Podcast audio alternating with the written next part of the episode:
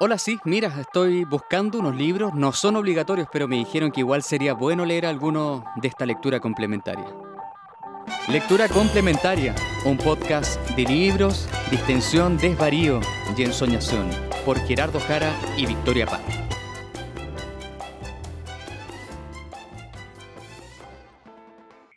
Pero en verdad nunca voy a, no voy a saber lo que lo que tuve porque solo descarté COVID. ¿El COVID?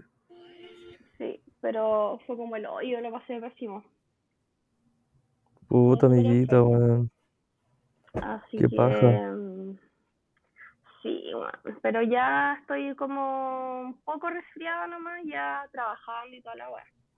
Así que bien. ¿Y tú que estuviste de, de joven el fin de semana, de festival en festival, De lanzando festival bajo en lluvia?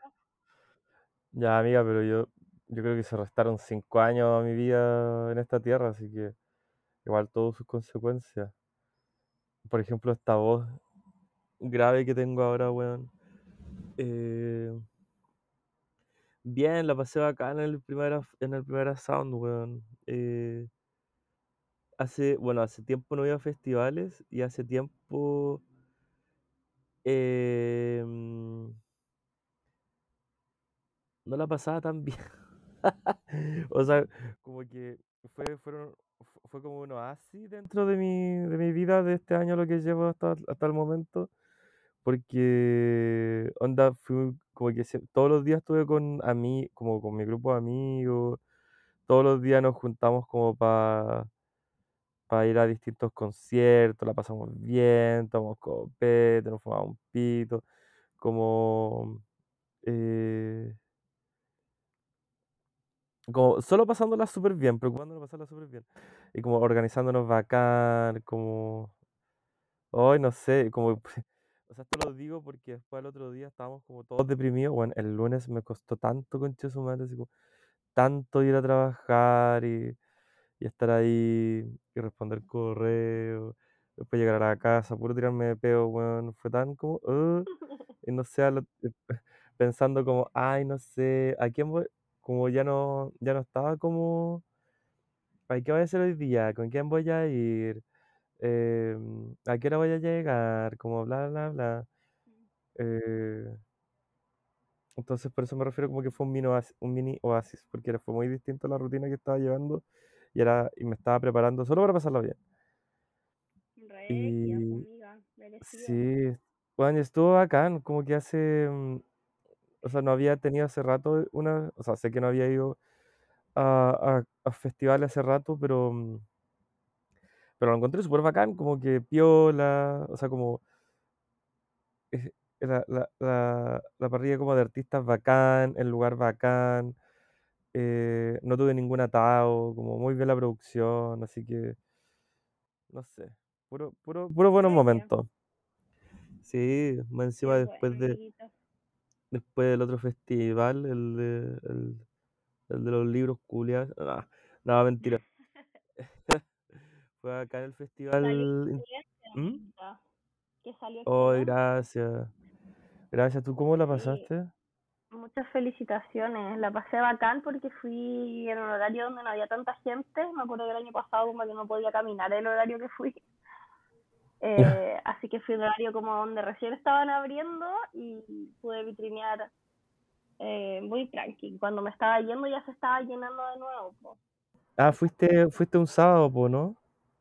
Sí, fui el sábado, llevé a mi mamá que nunca había ido a una feria del libro, así que estaba Cuando contenta. te saludé, sí, po. corriendo también.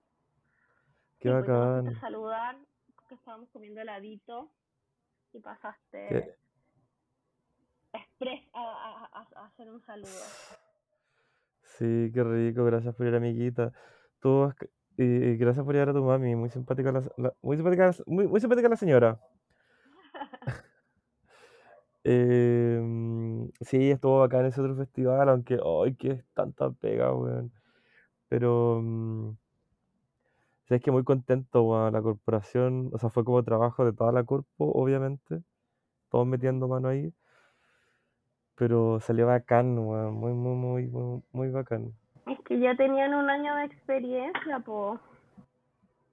Sí, el próximo año también va a resultar bacán, conocimos escritores bacanes. Fue muy... eh,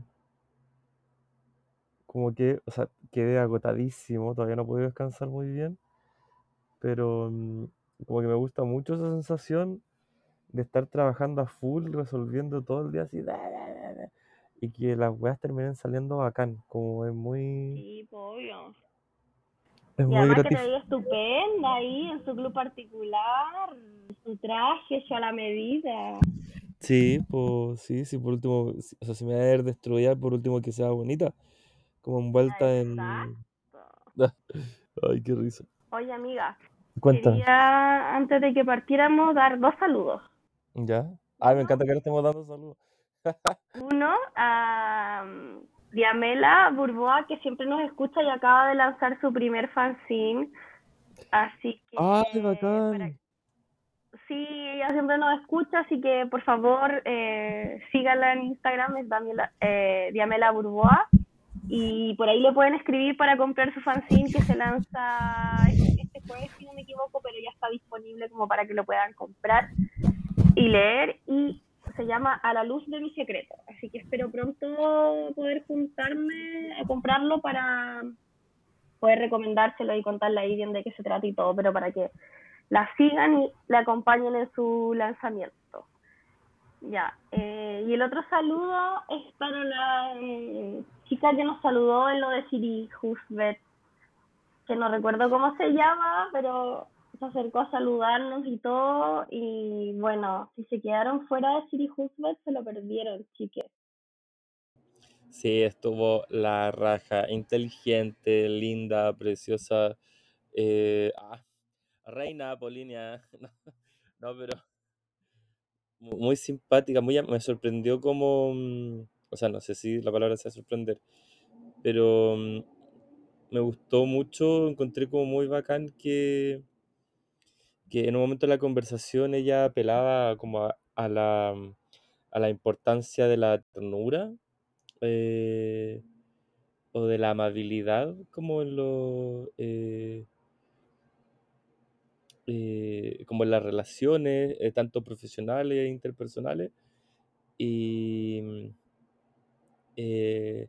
como fue una grata sorpresa darme cuenta que también era como en el, en el cotidiano o sea obviamente iba a ser como súper buena onda con gente que no cachaba pero yo sentía que, que, que ella también en el día a día como que abogaba por esa Sí, eh, era genuinamente buena onda. Claro, genuinamente buena onda, y como que le importaba ser buena onda también porque sabía que la gente que estaba allá estaba como vuelta loca por ella. Entonces como que, no sé, me pasé mucho rollo. eh, Yo no rollo en el... dar, ¿Mm? No puedo dar eh, nombre, pero el regocijo que me dio de ciertas personas que estaban en el público escuchando las durezas que decía Siri contra el patriarcado, contra tu madre. Un placer que sentí, amiga. Bueno, sí. Y claro, oye, yo también, sí, yo también le quería decir como saludito a ella. Yo siempre cuando, como, me, estoy en una contradicción, porque me gusta que, o sea, encuentro muy tierno que, que me saluden, pero también me pone muy nervioso. Entonces, eh, no pediría que lo dejaran de hacer, pero sí eh, que entendieran mi nerviosismo. Ah, que entendieran a Gerardo perplejo. claro. Sí. Amiguita, hoy ¿Mm? día una, una jornada de sorpresas porque tú no me has dicho de qué libro vas a hablar y yo te acabo de decir el mío. Así que mm, ¿Por cuál comenzamos? Por el... Ay, estaba, es que estaba pensando en varios y había uno que... Mira, mira, primero pensé en uno, después me acordé que eh, lo presté. Después había pensado en otro y dije, "Mm, no sé si quiero hablar de este todavía. Después estaba pensando en otro y después dije, "Mm, no lo he terminado, así que pico. Y después em, creo que eh, al final me terminé como convenciendo por el que menos me tin- o sea, no es que no me tincara, porque obviamente lo estoy recomendando porque me gusta mucho, pero creo que prefiero aunarlo a mm, tal vez a también a una pregunta que, que, que me estaba haciendo y no sé si tal vez la gente podría empezar a compartirlo también. Después podríamos poner como, podríamos poner una cajita de preguntas, así como para que después en la historia, se ponen intensos. para ver si les pasa lo mismo que a mí. Obviamente que sí, entonces quiero leer como la experiencia de... El Kawin. El Kawin, claro.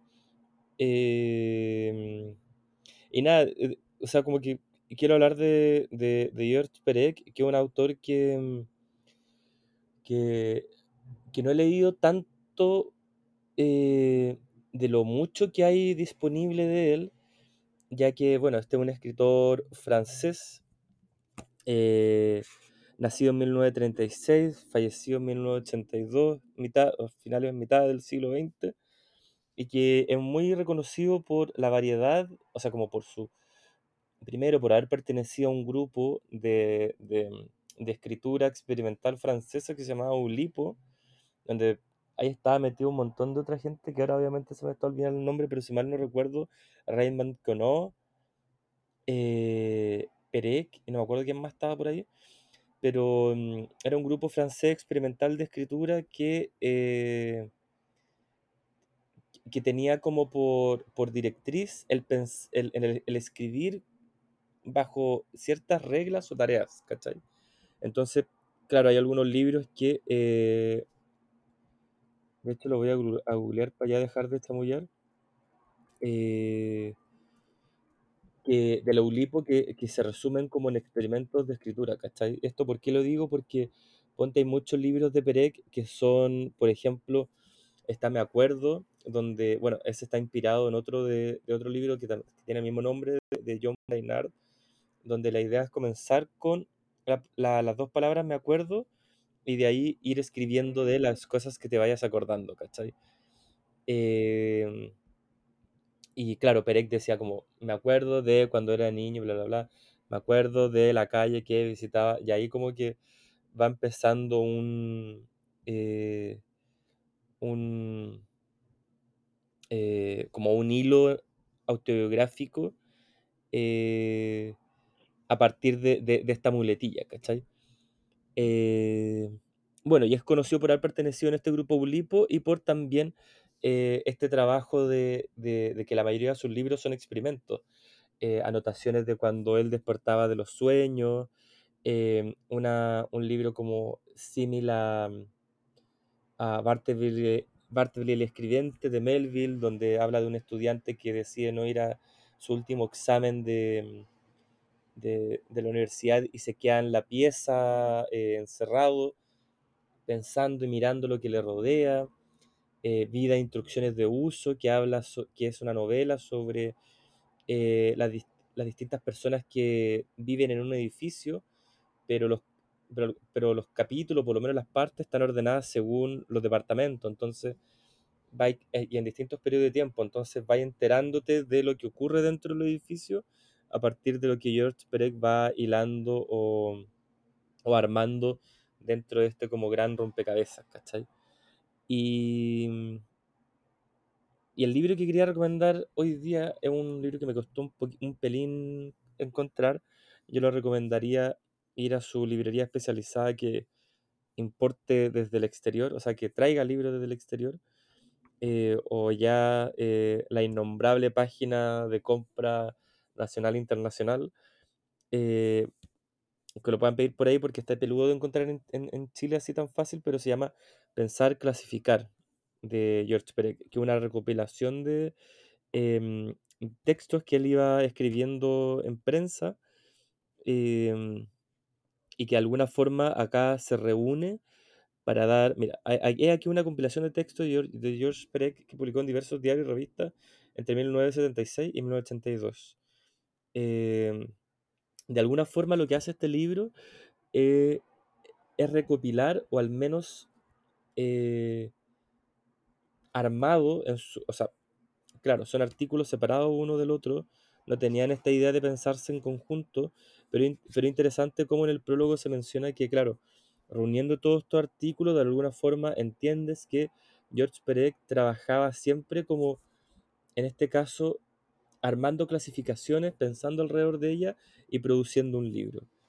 eh, pero más allá de clasificar en, por algún como determinado criterio, e- es lindo cómo intentaba de alguna forma poner orden a lo, a lo- a lo que experimentaba y a lo que también sentía y le ocurría. Entonces, ponte, eh, hay desde capítulos que son, no sé, una lista de supermercados, un recetario francés de comida como sencilla para preparar, eh,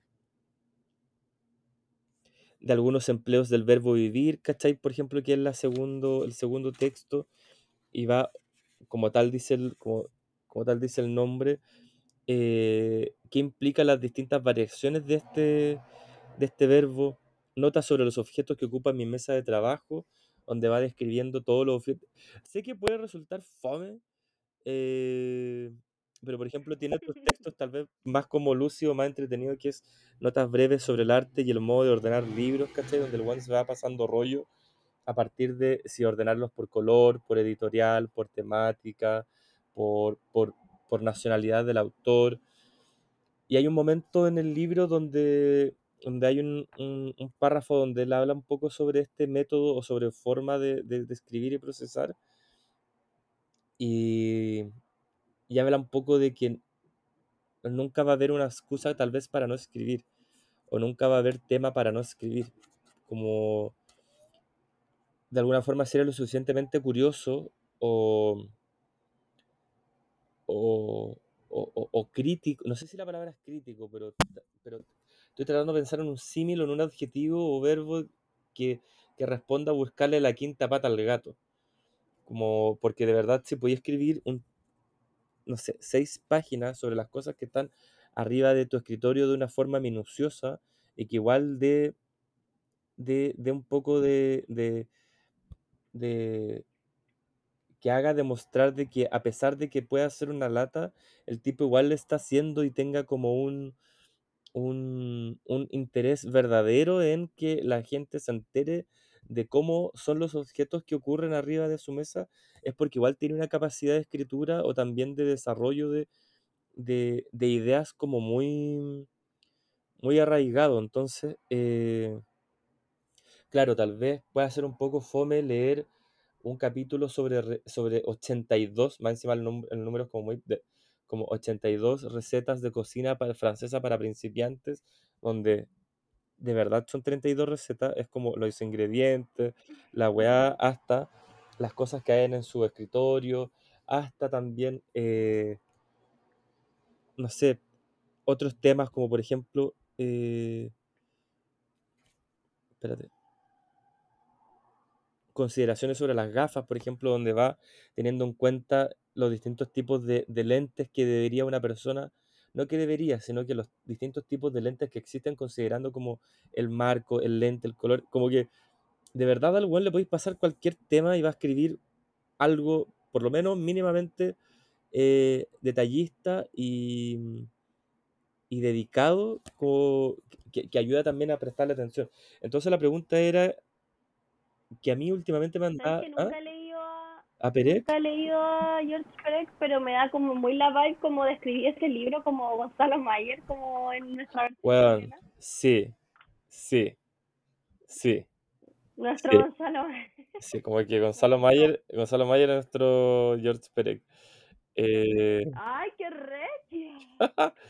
pero, mm, pero a- a- en un principio hablaba sobre la, mm, sobre como una pregunta que he estado teniendo ahora hasta hace harto y como, eh, que era como, como que tengo ganas de escribir, pero no sabría sobre qué escribir, ¿cachai? Como, o tal vez me gusta la imagen de pensarme de a mí mismo escribiendo, o tal vez me da curiosidad el hecho de qué pasaría si, eh, si me dedicase de lleno o qué, o, o qué tema me daría suficiente ánimo para sentarme o dar el hábito de querer escribir, ¿cachai? Entonces estaba como pensando eso todo el rato, como qué temas me harían a mí o qué, o qué idea me gustaría profundizar eh, que solamente podría ocurrir a través de la escritura. Entonces, claro, mientras estaba como pensando en libros para recomendar, como que eh, estaba viendo el listado de Goodreads muy, muy en números y letras rojas porque, bueno, debo como veintitantos libros por leer. O sea, no es que deba, pero filo.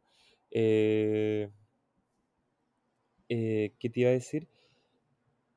Como que, claro, vi en el listado, vi este libro de George Perec y dije como, oh, tal vez sería bueno en vez de como de, de, de tratar de responderla, sola, de responder la pregunta a través de un libro, solamente ampliar la pregunta con un ejemplo, en este caso, de alguien que como que nunca le va, nunca, no es que nunca haya necesitado, pero siempre tuvo un tema para escribir, ¿cachai?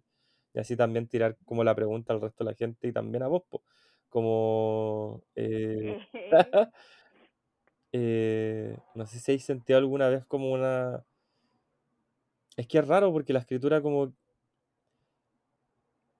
Como que siempre cuando se lo escucha a los escritores de la, eh, hablar de la escritura como que hablan de una pulsión o como de algo que, que solamente puede ser resuelto a través de ese medio, la escritura, ¿cachai? No conversando, no pensando, sino que escribiendo. Entonces como andaba curiosa. Ah, a mí me pasa eso, ¿eh? ¿Eh? eh pero no nunca he tenido y ni tengo ni tendré la intención como de publicar algo que escribo entonces como que no me paso el rollo de en qué podría profundizar ¿cachai? como que de hecho yo escribo como todos los días cualquier wea ¿en serio? Em, sí desde chica y tengo todo lo que he escrito en mi vida como guardado me estás hueviando qué loca ¿en serio? En serio, eh, pero porque me pasa esto, como que hay cosas que no sé sacar de mi cabeza ni expresar de otra forma que no sea como escribiéndolo, como un diario de vida más que nada. Pero que nunca nadie ha leído, nunca nadie va a leer y me van a enterrar con esas weas. Entonces creo que si yo pensara como en la intención de escribir algo para que otra persona lo leyera, igual me pasaría como el rollo de qué mierda como sobre qué voy a escribir, qué, qué, qué tengo interesante yo o, o, por qué mi, mi cuaderno de recetas podría ser publicable como la de George Perec, no sé.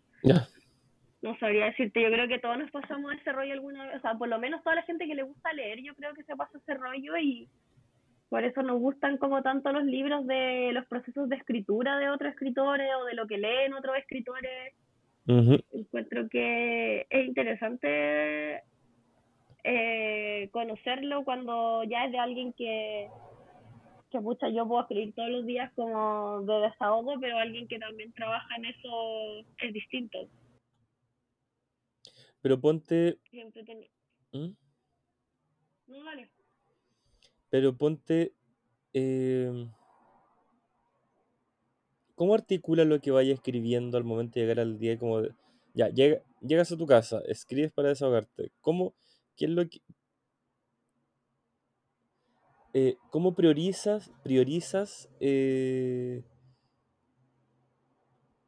la articulación o, cómo articulas lo que vayas escribiendo? Porque obviamente, claro, la idea, la idea es como dar a entender algo, me imagino, ¿no?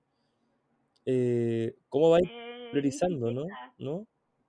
ni siquiera, no sé, ni siquiera sé si todo lo que uno pueda escribir como en el día a día pueda tener un sentido, es como cosas que no, no sabéis cómo explicar en palabras, o sea, como verbalizarla, escribir, aunque no sea coherente o aunque no sea algo y después obviamente pueden salir eh, cosas lindas de una edición posterior a eso, pero eso yo no lo hago, ¿cachai? Yo creo que después podría editar eso y todo, pero yo escribo como a mano en un cuaderno y me pongo a escribir nomás sin pensar mucho, así como de cómo me, me sentía a, partir de tal cosa, ¿cachai?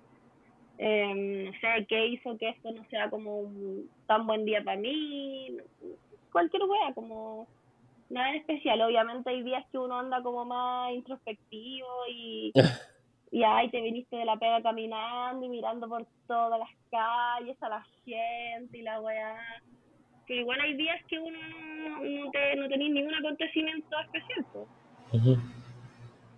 Y tampoco soy una escritora como de de ficción ni nada como para inventarme cosas, entonces escribo como puras weas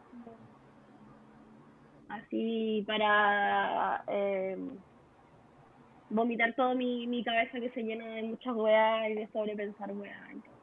No sé, tal vez yo me complico mucho. men. Es que igual ponte tampoco tiene que ver con, o sea, no sé, con la importancia. Ponte, mm, o sea, o sea, no, no, no creo que, que, que todo texto, tras, que, que, que, lo, que todo lo que sea escrito debe ser trascendental. Porque hay un libro que, se, que es súper lindo que se llama sobre, sobre cosas que me han pasado de Marcelo Matei, que es un chileno que publicó un libro como en los, creo que fue en los 80 o los 90, pasó mega desapercibido y después fue rescatado por Laurel, o, o no, por libros que, le- libros que leo, que fue como la editorial de la librería que leo, y después terminó en Mansalva, ¿cachai? Como una editorial súper importante independiente argentina, y un libro precioso de un weón que en verdad no hace nada tan grande, ¿cachai? Como que va a la playa, eh, va al estadio, eh, va a un taller de flauta, no sé, una weá muy... bleh, pero es tan lindo como... Es, es tan lindo que sea tan sencillo y también que tenga como una mirada tan inocente y linda de las cosas que termina siendo un libro como súper... Te lo voy a prestar, amiga, que termina siendo un libro súper como... eh, ¿Tú como, es mi próximo libro, amiga? como delicado... ¿Ah? ¿Tú decís que este es mi próximo libro? Claro. No, pero me refiero como eh, que no me gusta ese, o sea, no, o sea, no, no te lo digo tampoco como para que dejes de hacerlo y publique un libro, pero digo como que cada vez que escucho ese argumento también pienso, se me, me, me aparece este libro, Ah, en- claro, sí, me aparece este libro en la cabeza y digo como, "Mm, tampoco, no, no sé si trata tanto sobre eso, pero bueno, filo. Amiga, sí, yo lo digo- te lo digo porque en mi, en mi caso no es como la intención de que alguien más lo lea, eh, pero claro, son temas como trascendentales para mí igual, pues como lo que vivo en el día a día, como que sea mi forma como de, de expresarlo y, me- y también me empezó a pasar como con la psicóloga que decía ya, como hablemos de, no sé, pues weón, de la amistad. ¿Qué piensas de la amistad? Y yo le decía esto y esto y esto. Y me decía, ya, para la próxima sesión escribe como sobre lo que tú piensas de la amistad. Y ahí era como, ah, la cagada, así como que podía como explicar muy bien realmente lo que estaba pasando en mi cabeza respecto a tal tema, ¿cachai? Entonces igual sirve caleta en, como en trabajos terapéuticos y en esas cosas, porque sentís como, no te sentís ni juzgado tampoco por escribir weas, pues, ¿cachai? Como alguien, que, weas que nadie va a leer. claro, eso, eso sí he escuchado más, como de escritores que la escritura le ayuda a ordenar como las Mm. cosas. Oye, amiguita, todo esto, Pero tú escribes bonito, amiga. Nada, nada, escribo, escribo. Weona, hoy esta weona tan... ¿Cuándo me, cuándo me has leído? ¿Cuándo, cuándo, cu- ¿Dónde me has leído? Mira, una vez me mandaste una cosa que escribiste, una vez imprimiste una wea que había escrito con fotos tuyas. Ay, fotos tuyas de Gerardo, fanzine. Gerardo. ¿Ah? Fotos que había, que me imaginé puras fotos tuyas, pero fotos que tomó Gerardo, no fotos, no fotos de Gerardo. Claro, un fanzine de mí. Entonces, claro, Gerardo en pelota. Y siempre escribes cosas lindas, emotivas, amiga. Ay, ay. Voy a abrir mi diario. Pero se va a llamar sobre, sobre weas que me han, sobre weas que me han pasado. Esa es mi. Sapo culiado. Increíble, compro en verde. Si Carol Dance publicó, weona, Juan, si. ¿Cómo se llama? Eh... Ah, la que hizo esta trilogía Hot, ¿cómo se llama? ay, weona, mi diosa, Cote López. Claro. Ah. López escribió, se editó y se publicó. Increíble. Ah. Yo solo siento admiración por ella, nada más. ¿Cómo se, cómo se pasó por la raja a los editores, la librería, la distribución? No, y weón, onda, no le importó nada. Concha tu madre. Quiero ser escritora, voy a ser escritora. Chao. Se le paró la raja. Así Oye, deberíamos pensar a veces, amiga. con la raja parada. Oye, amiguita, ¿qué weá estáis leyendo? He intentado preguntarte esta weá tres veces. Eh, se relaciona, amiga, autobiografía igual un poco. Pero mira, eh, tengo que admitir que no terminé la tarea, me falta un poco, porque lo último que leí fue eh, completo La azotea de Fernanda Trías, que es, me parece un libro increíble, pero tú ya lo habías recomendado una vez. Así que por eso vengo con tarea a medio terminar, pero igual un libro que me gustó muchísimo, que es eh, Nena de Melissa Febos, que publicó mm, hace poquito eh, Chai. Em, como siempre, Chai eh, mostrándome autoras y autores que creo que en otro contexto no hubiese conocido. Em, bueno, me gustó Caleta, este, este libro es como de ensayos em, autobiográficos, si se puede decir así, donde ella escribe sobre sus experiencias desde el paso de la niñez a la adultez, eh, su vida como trabajadora sexual, sobre la escritura, eh, la lectura, pero finalmente eh, todo esto termina como unido, eh, termina como siendo un libro sobre la memoria del cuerpo de, la, de las mujeres, entonces termina como narrando una vivencia personal que a la vez es universal dentro de las mujeres y parte así de esta forma como súper autobiográfica, pero a medida que va pasando el texto como que va ingresando las voces de otras mujeres y otros relatos de trabajadoras sexuales que intentan como explicar sus experiencias. Entonces, me parece muy eh, eh, muy heavy como ella va contando las marcas que deja tu infancia en la vida afectiva y sexual que tienes como de adulto. Em, es potente como ella desde, desde niña sabe como cuál es su lugar en el mundo como mujer y no cuenta la historia como desde un rollo súper victimizante ni nada, sino que realmente intenta como escarbar en esas marcas de la infancia que van formando como tu identidad después, tu forma de ¿Qué? Amiga, vivo al lado de una bomba de... Hombre, perfecto, sí. Como con tus formas de relacionarte después y también en esta parte de la adolescencia en cuando empezamos a poner los sentimientos ajenos por sobre los nuestros, como cuando nos empieza a importar mucho la opinión ajena, cuando empezamos a cachar que nuestro cuerpo no es el correcto. Em, no sé, pues ella cuenta que, que, su mamá cuando niña le regaló un libro que se llamaba, como es típico libros como eh, ¿Qué me está pasando? Un libro para chicas.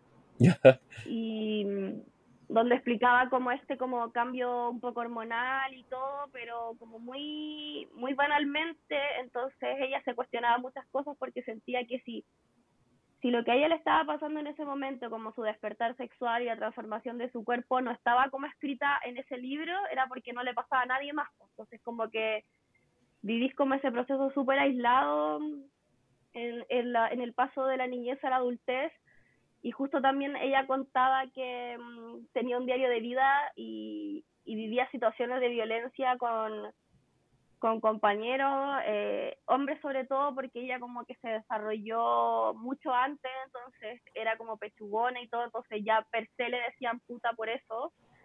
Entonces vivió muchas experiencias de mierda por eso a los 12 años y, y decía que no era capaz ni de siquiera en su diario de vida escribirlo pese a que en su diario como que escribía todo sin ser juzgada y todo, como que le daba tanta vergüenza que de hecho recordaba como un episodio súper potente de violencia que vivió y cuando em, se acordó de esto y revisó su diario de ese entonces, en el diario ya había puesto que había sido una jornada muy entretenida y lo había pasado bacán y se habían río caleta, ¿cachai? Entonces como eh, ella a pesar de ser consciente, como que fue consciente de eso en su niñez, nunca dejó como de sorprenderle esta facilidad y, crueldad con que los niños hablan también de, de y los adultos como de los genitales, de las pechugas, del actuar de una niña de, de 12 años al final, como que ella dijo que su despertar sexual se había transformado como en una obscenidad para el resto. Entonces en un momento dice como una agua súper dura, así que de, que le falta una palabra que no sea trauma para hablar de sus experiencias sexuales. Y eso lo encontré como eh, súper brígido, porque a pesar de que mm, creo que igual hay muchos más libros ahora que hablan sobre el, eh, la sexualidad y el deseo de las mujeres, igual es un tema culturalmente aún súper complejo y sobre todo como en la, en la educación entonces, como me gustó mucho un, un artículo que leí que escribió la Tamara Tenenbaum sobre este libro, eh, donde decía que encontraba que era un libro como eh, muy valiente, pero a la vez se cuestionaba como el decir que es un libro valiente porque no, como, ¿qué es un libro valiente al final, cachai? Como, es como, ¿qué es valiente si al final como para las mujeres escribir sobre cualquier tema es como ya un hecho valiente, pero que es una palabra como la palabra coraje y valentía era como lo que ella tenía presente todo el rato mientras leía este libro y creo que eso es como una descripción súper buena de del libro en general. Y eh, creo que mm, cada ensayo como va intercalado con experiencias de otros trabajadores sexuales también y habla como, mm, no sé, pues por ejemplo uno que les voy a leer un pedacito, habla como sobre el origen del deseo eh, de escupir a otra persona como parte de un eh, juego sexual. Ya. Em, todos somos narradores poco fidedignos de nuestros propios motivos y sentir algo no confirma ni desmiente su existencia. Los sentimientos conscientes no ofrecen cartografías certeras de las, de las marcas psíquicas de nuestra experiencia. Son un catálogo desordenado de emociones aisladas, a veces síntomas de lo que no nos permitimos sentir. No somos como Berta Mason, la loca del ático de Jenner, sino como sus sollozos, que se dejan oír por el piso de madera, el incendio que, el incendio que provoca mientras dormimos y el camisón mojado que lo extingue. No sentía ningún placer al escupir, tenía que aclararle a la gente, solo psicológico. Ahora bien, esta dicotomía es por lo menos endeble. ¿Cómo es que el placer de escupir en la boca hambrienta de alguien pueda no ser sexual? Tenía que poder distinguir ese deseo del por qué podría llegar a sentir con una pareja. Quería separar el placer de la violencia del placer, quería separar el placer de la violencia del placer sexual, pero eso no significaba que fueran distintos era la excitación de transgredir, decía, de ocupar un lugar masculino de poder. Era el regocijo de hacer algo fuera de la norma, prohibido por mi cultura y mi conciencia. Yo confiaba en mis propias explicaciones, aunque ahora fuera fácil desarmarla. No quería estar enojada. ¿Por qué habría de estarlo? Mis clientes hacían catarsis recreando sus traumas de la niñez. Eran rehenes de su pasado, de quienes los habían anulado como personas. Yo no era ningún rehén ni se me cruzaba por la cabeza. Solo quería ser valiente y curiosa y tener el control. No quería que mi placer representara ningún tipo de redención. Uno solo puede redimir lo que ya se perdió o le fue arrebatado. Y yo no quería admitir que alguien me hubiera arrebatado algo. Qué lindo. Sí, es como, no sé, encuentro como muy heavy como ella narra como eso de, de los cuerpos como marcados por como por ciertos hitos, como que habla en un momento de de la, de la primera vez que, eh, que un weón como le dijo como mamacita, y dijo como nunca había dimensionado el peso de esa palabra y yo tenía, eh, no sé, nueve, diez años cuando me lo dijeron por primera vez y cómo eso, esos eh, nombres que me daban otras personas fueron marcando mi propia personalidad y mi, y mi propia forma de enfrentarme como a los demás. Y mira, voy a leer la última parte, mm, que me gustó caleta. Em, se dice que para poder amar a alguien, primero hay que amarse a uno mismo. Es mentira. Sentirme amada, el cariño inagotable de mi familia, mis parejas, mis amigos, me recompuso. A veces el calor de una boca que me ama es suficiente para abrirme de par en par, para desarmar todo ese delicado control. Me conmueve y me conforta saber que todavía albergo algunas vulnerabilidades, que puedo entregarle mi cuerpo a una pareja y seguir resguardándolo. Es también esa nena perdida a quien aman, sin importar si yo la amo o no. Cuando pienso en ese chico, en sus manos grandes y su boca mojada, a veces quiero volver el tiempo atrás, decirle que no, proteger esa parte hundida de mí. Sobre todo, quiero disculparme con esa nena que fui. ¿Cómo podría haberlo sabido? Logró sobrevivir de la mejor manera que pudo.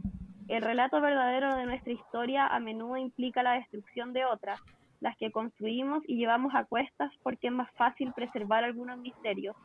No necesitamos la verdad para sobrevivir, y a veces nuestra supervivencia depende de su negación. Un naufragio magnífico y trágico a la vez. ¿Cómo logré mantenerlo sepultado tanto tiempo?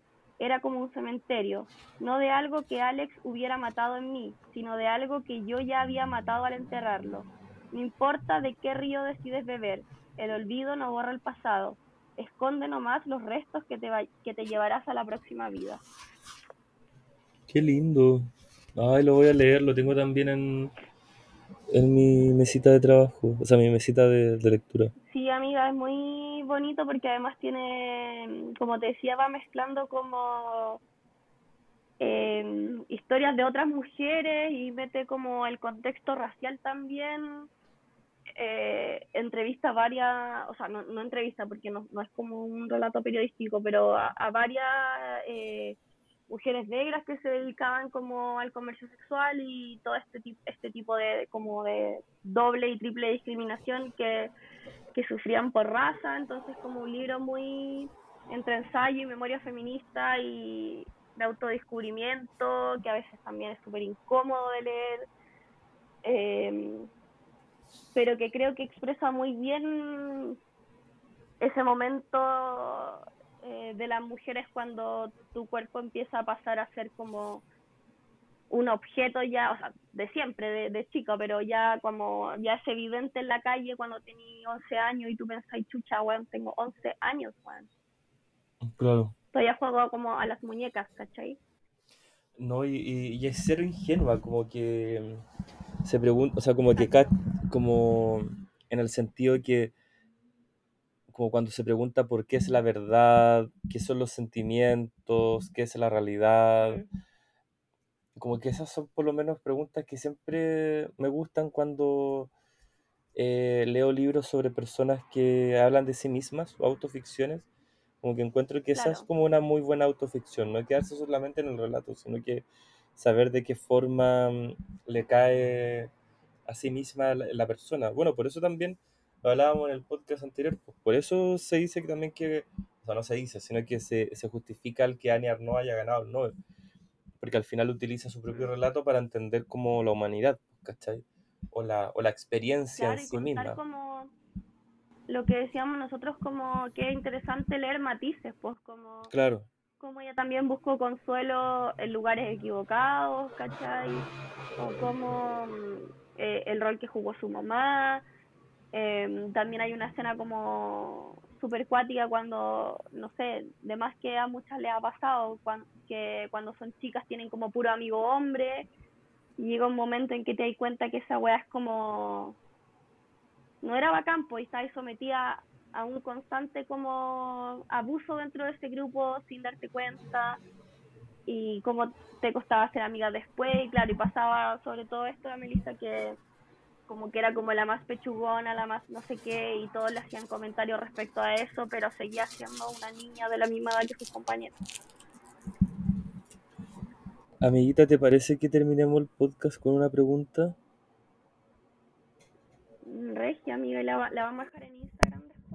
Sí. Me encantó.